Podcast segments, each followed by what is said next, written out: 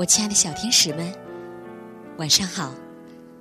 欢迎收听韦小宝睡前童话故事。我是你们的橘子姐姐。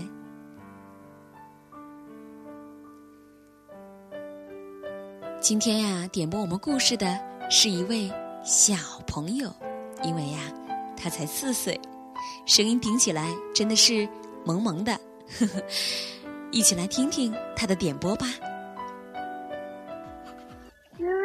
晚上好，我叫晴晴是今年四岁了。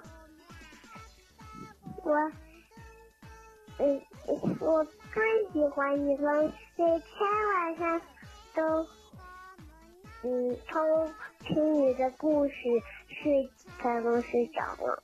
你能不能给我讲一个生不出来的小鸡？哇哦，静轩小朋友的声音真的是非常的可爱。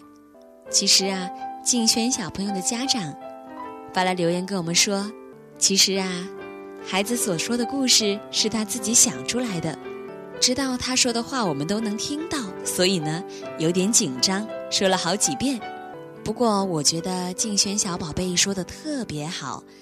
那橘子姐姐在这里呀，也向你发出邀请。既然喜欢听故事，那呀，是不是也可以自己讲故事呢？以后看到自己喜欢的故事，不妨也学着讲一讲，跟我们所有的大朋友小朋友一起分享，怎么样？生不出来的小鸡这个故事还真没有。那么，橘子姐姐把这个聪明的小鸡。送给我们的静轩小宝贝，希望你能喜欢。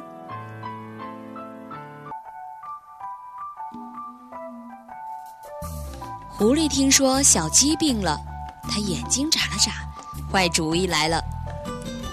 狐狸准备了一些香喷喷的米饭，用小篮子装起来，鬼鬼祟祟的来到小鸡家。他看见小鸡正躺在床上，嘴角口水都要流出来了。他想在小鸡吃饭的时候猛不丁的，于是就假装一副同情的样子说：“小鸡呀，哎呦，听说你生病了，我特地为你准备了可口的米饭，你把它吃了，好好补补身子。”同时，还假惺惺地挤下了两滴眼泪。小鸡一看见是阴险狡猾的狐狸，身上不由得吓出了一身冷汗，立马坐了起来。他心里清楚的知道，狐狸是狐哭小鸡假慈悲。想什么办法呢？办法有了，来一个将计就计。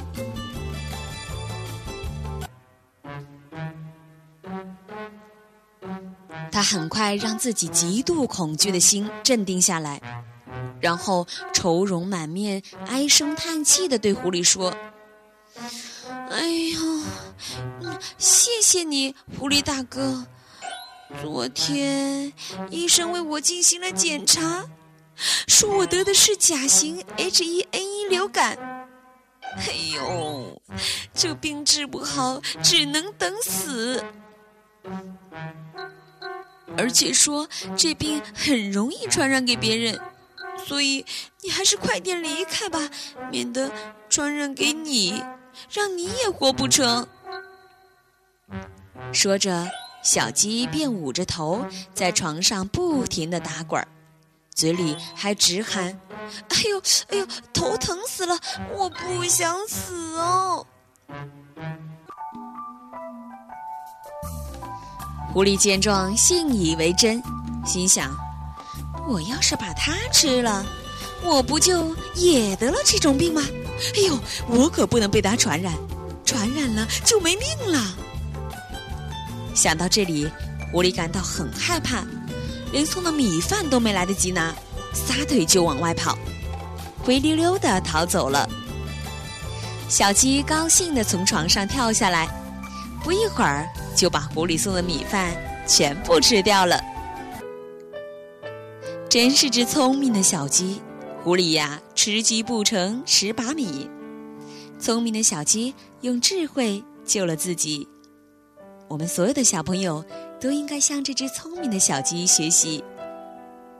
好了，今天的故事就到这里了。明晚韦小宝睡前童话故事与你不见不散。晚安。